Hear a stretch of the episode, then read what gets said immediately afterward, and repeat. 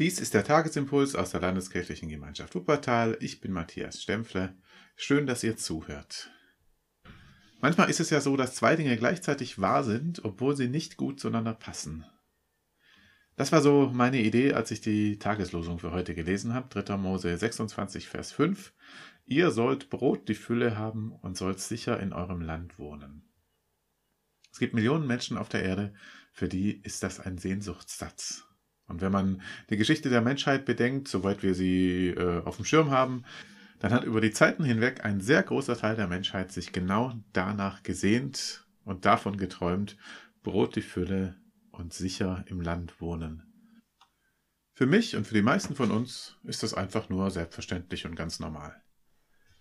Ich weiß nicht, ob ihr die Bedürfnispyramide von Maslow kennt. Das ist ein ähm, psychologisches Modell aus dem letzten Jahrhundert. Ich glaube nicht mehr ganz up-to-date, aber ich habe das noch so gelernt. Und er hat äh, eine Pyramide gezeichnet und da die, die menschlichen Bedürfnisse so angeordnet. Und da sieht man dann unten so diese Grundbedürfnisse, so das, was man zum Überleben braucht. Brot, die Fülle, und dann ist eine Schicht höher, ist die Sicherheit. Und dann kommen die sozialen Bedürfnisse, dass man Freunde hat, dass man äh, eine Partnerin, einen Partner hat, dass man irgendwo Liebe erfährt. Und dann weiter oben in der Bedürfnishierarchie stehen dann für Herrn Maslow die individuellen Bedürfnisse, sowas wie Anerkennung oder Selbstverwirklichung.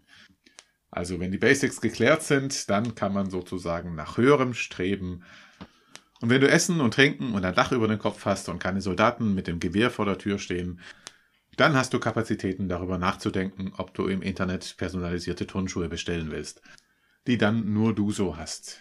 Ich mache mich jetzt ein kleines bisschen drüber lustig, aber es ist natürlich eine zivilisatorische Errungenschaft, wenn man diese ganz grundlegenden äh, Nöte, Bedürfnisse nicht mehr hat und nicht mehr kennt. Und ich finde es zwar affig, über personalisierte Turnschuhe nachzudenken, aber Hunger und Angst vor Krieg ist auch nicht schön und das sollte man auch nicht romantisch verklären.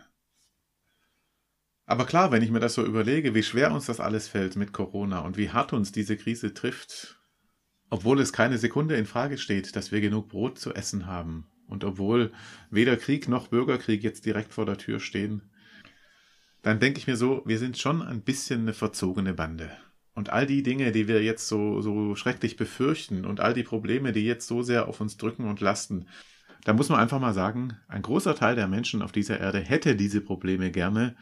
Und viele Menschen hören das tatsächlich nach wie vor als einen Sehnsuchtssatz. Ihr sollt Brot, die Fülle haben und sollt sicher in eurem Lande wohnen.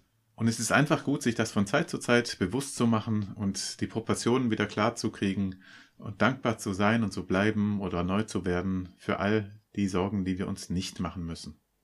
Das ist die eine Wahrheit. Und die andere Wahrheit ist, dass all diese Sorgen und Probleme, die wir haben, und das sind vielleicht typische erste Weltprobleme, aber dass es trotzdem für uns Sorgen und Probleme sind und dass trotzdem Dinge auf uns lasten können und auch lasten und dass trotzdem viele pandemiemüde geworden sind und dass trotzdem manche sich Sorgen machen um den gesellschaftlichen Zusammenhalt und das ist trotzdem einfach auch, ich sag mal, wenn man Kinder zu Hause hat, die nicht richtig in die Schule gehen können oder jetzt in die Schule gehen müssen, dass es doch manchmal echt knifflig und schwierig ist.